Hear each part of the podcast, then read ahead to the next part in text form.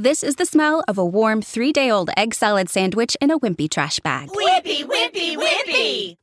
Blech. And this is the smell of that same sandwich in a hefty, ultra strong trash bag with new Fabuloso lemon scent. Hefty, hefty, hefty! smell the difference? When life gives you stinky, get Hefty Ultra Strong with new Fabuloso lemon scent. It smells like clean, freshly picked lemons, so no matter what's inside your trash, you can stop the stink and smell the lemon. Buen día. Para todos los que queremos recordar el próximo 2 de abril, es importante que nos puedas contar en breve cómo fue tu paso por Malvinas, tu historia personal y la historia de los que vivieron y sufrieron en Malvinas, que fue parte de ese terrorismo de Estado que siguió las islas. Bueno, gracias por la, por la convocatoria.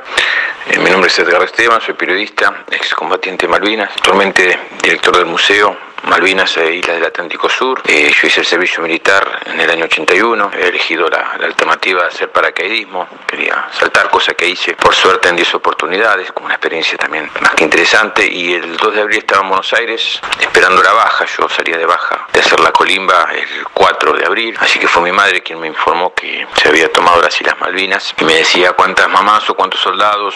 estarán yendo a la Plaza de Mayo. Quizás la gente no se dé cuenta de la dimensión de lo que es una guerra. Y en ese momento todos estábamos con un fervor patriótico, ese entusiasmo de recuperar esas islas que tanto uno había escuchado durante el colegio. Mi rol de combate en Malvinas fue topógrafo, yo hacía logaritmos, manejaba la tabla de Howell, es decir, manejaba los mapas y yo era un grupo de artillería, entonces daba las coordenadas para que se pudiera disparar desde los obuses, las balas, los proyectiles. Llegué a Malvinas el 23 de, abril a la noche, se decidió prácticamente en 24, 48 horas que teníamos que ir como grupo de artillería que la primera carta que le envié a mi mamá fue desde el cuartel en Córdoba al aeropuerto Pajas Blancas en la ciudad de Córdoba. Se la tiré a un señor que iba en bicicleta y esa carta aún la tengo. Que le contaba a mi mamá que me iba a las islas, pero sin un destino cierto todavía. Llegar a Malvinas fue tocar un lugar eh, raro, extraño, mágico, porque uno no tenía primero la dimensión de la guerra, más allá del miedo a la muerte, era la aventura de viajar en avión, ir a esas islas tan, tan al sur, tan allá lejos, y ser parte de esa historia. Así que a pesar de la lluvia y el frío, esa noche fue, fue, muy especial. Obviamente que todo cambió cuando empezaron los, los bombardeos, el primero de mayo, y ahí la historia, y ahí te das cuenta de la dimensión de lo que fue la guerra. Nosotros estábamos del lado primero este, después pasamos a ser la, la parte oeste de defensa de la ciudad de Puerto Argentino, así que estábamos muy cerca de la ciudad, donde está el frigorífico, donde estaba el helipuerto, yendo hacia Sapergila, donde está Montelondon. Y nada, fue una experiencia de convivir no solamente con los proyectiles y con el hostigamiento de los aviones y de los barcos británicos y de sus proyectiles, sino con el frío, a veces también la falta de alimento y la baja temperatura, ¿no? Y la, la precariedad donde estábamos viviendo, no se podían hacer pozos de zorro por, porque era como vivir pisando esponjas, entonces si vos hacías un pozo se llenaba de agua y esa convivencia fue, fue cada vez más, más compleja por la, por la proximidad del invierno y nada, nosotros fuimos la última unidad a replegarnos prácticamente el 14 de junio, sin duda que son imborrables los días desde el 11, desde la noche del 11 de junio al amanecer del 14, por lo que fue esos combates que terminaron ya casi en la proximidad donde estábamos nosotros, los, los propios ingleses, y que terminó el 14 al mediodía con esa bandera blanca anunciando el final del conflicto bélico. Después fui prisionero de guerra, en los depósitos de IPF, entregamos nuestras armas, fuimos a la zona del aeropuerto, hacia el este de la ciudad, y volvimos prácticamente a la madrugada del 15 al 16 de junio, donde subimos en el amanecer del 16 de junio a un buque que la prensa argentina decía que estaba hundido, el buque británico Canberra, fuimos a Palomar, decía Puerto Madryn, Puerto Madryn Treleu, Treleu a Palomar, y llegamos a Campo de Mayo el día 19 de junio, el día 20 cumplía los años, así que la noche justo del 19 pude hablar con mi mamá para tranquilizarla, para que ella supiera, por lo menos ella supo de mi propia voz que estaba vivo gracias a un cocinero ahí de, la escuela Lemos. Y después todo ese proceso tan complejo que fue volver, esperar a una Argentina que me recibiera y lo único que me recibió fue un perro ladrando, una blanca de mi mamá, fue una derrota fuerte para las Fuerzas Armadas y la dictadura cívico-militar, pero también para el pueblo argentino que creyó en esa, en ese estamos ganando y fue, gran, fue una gran frustración esa derrota que llevó a un silencio que duró, perduró por muchos años y que fue muy duro para los excombatientes. Hoy hay más muertes por suicidios que muertes por combate como consecuencia también de ese, olvido, de esa marginación que por suerte el tiempo hizo que se revierta y hoy todo cambió, ¿no? También es importante entender y atender cómo Malvinas fue parte de lo que la dictadura cívico-militar hacía en todo el territorio argentino, ¿no? Y que padecieron muchos soldados. ¿Por qué al Poder Judicial está costando entender lo sucedido en Malvinas como parte de los delitos de lesa humanidad? Eh, el tema de no solamente al Poder Judicial, sino también a, la propia, los propios organismos de derechos humanos. Eh, interpelar y analizar lo que fue Malvinas para los propios organismos como las madres o las abuelas fue muy difícil porque para ellas era más fácil por ahí terminar la dictadura del 2 de abril que, que analizar en, esta, en este abanico de perfiles y de miradas que hay sobre la causa Malvinas y sobre el sentimiento, ¿no? de la izquierda más extrema la derecha más recalcitrante, tienen su reivindicación y, en estos días lo vemos, sus homenajes y su reconocimiento a la causa Malvinas. Y hasta los propios referentes o militantes de, fuerzas políticas muy progresistas en la época y aún hoy todavía siguen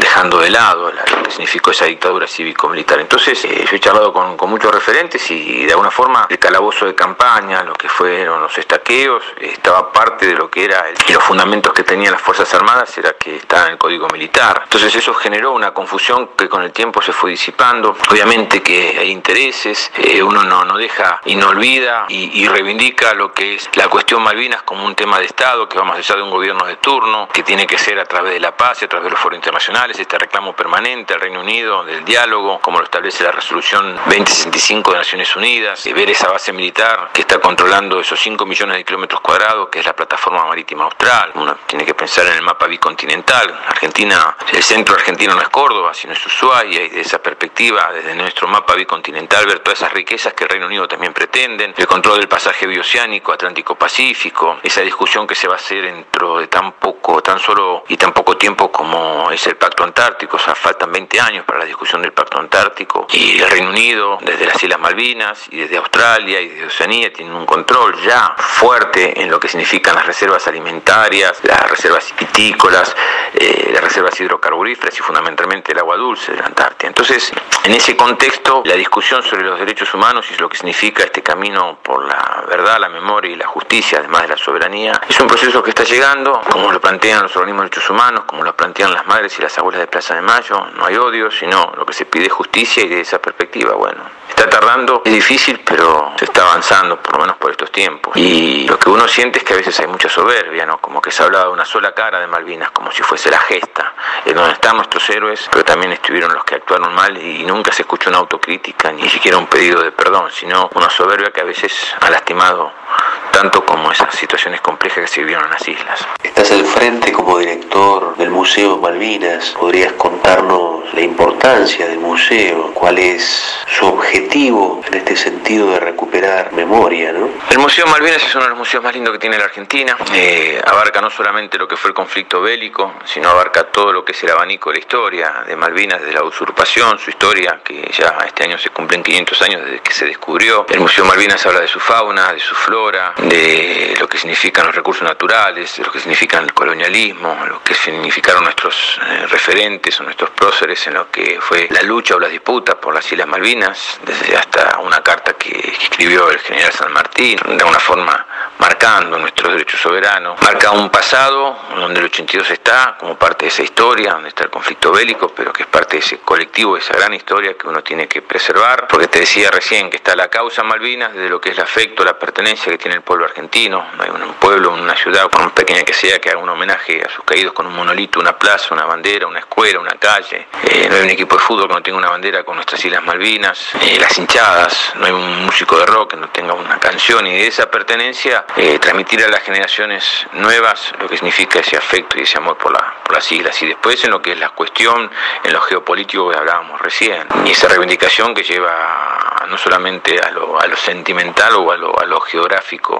o a lo geopolítico, sino a lo económico también. Desde el año 83 al 2015 se recaudaron de regalía pesquera 147 mil millones de dólares. ¿Cuántos respiradores, cuántos hospitales, cuántas camas hoy en este contexto podríamos,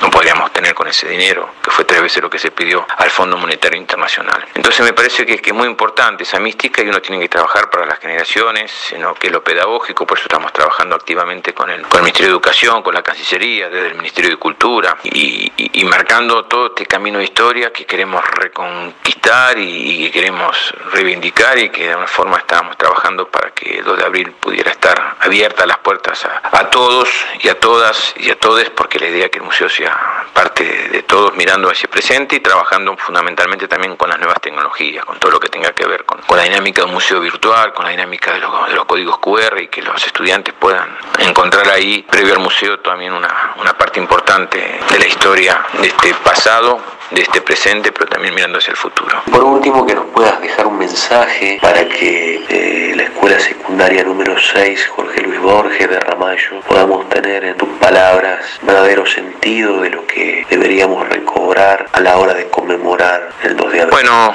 creo que en este tiempo y en este contexto nos piensa que, que todo pasa como va a pasar el, el coronavirus y ojalá que lastime lo menos posible a nuestro país y que podamos seguir en esta, en esta construcción de unidad y que entendamos que a veces la vida, cuando tienen una tragedia, también te da una oportunidad. Malvinas fue haber conocido la muerte, una edad que uno no, no piensa en morir. Y no me quedé con la muerte, quizás como, como ha pasado con otros compañeros, donde las dificultades están y, y, se padecen. Para mí Malvinas fue mi propia guerra, pero para cada uno de los que están y los que viven, tienen su propia guerra, su propia Malvinas, en sus sentimientos, sus cabezas. Y yo lo que aprendí es que siempre hay un amanecer y siempre la vida te da otra oportunidad y siempre aposté con esperanza mirando ese futuro por la vida. Y entender que cuando hablamos de 649 muertos o 44 submarinistas que quedaron bajo el mar, no son números, como pasa en los diarios, 10 muertos, 50 muertos, 400 muertos, ahora estamos hablando de miles y miles de muertos. Y cada una de estas víctimas del coronavirus tiene una familia, tiene una mamá o tiene una hija o tiene un hijo, tiene una historia, tiene un,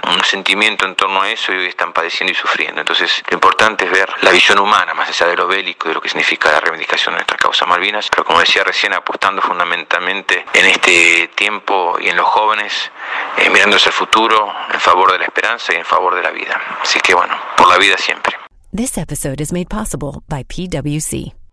When unprecedented times are all the time, it's time to start walking the talk. Leaders like you turn to PwC to see and stay ahead. Upskill your workforce, use intelligent automation, and transform big ideas into breakthrough outcomes. Explore the human led, tech powered solutions that help you thrive. It's all part of the new equation. Learn more at thenewequation.com.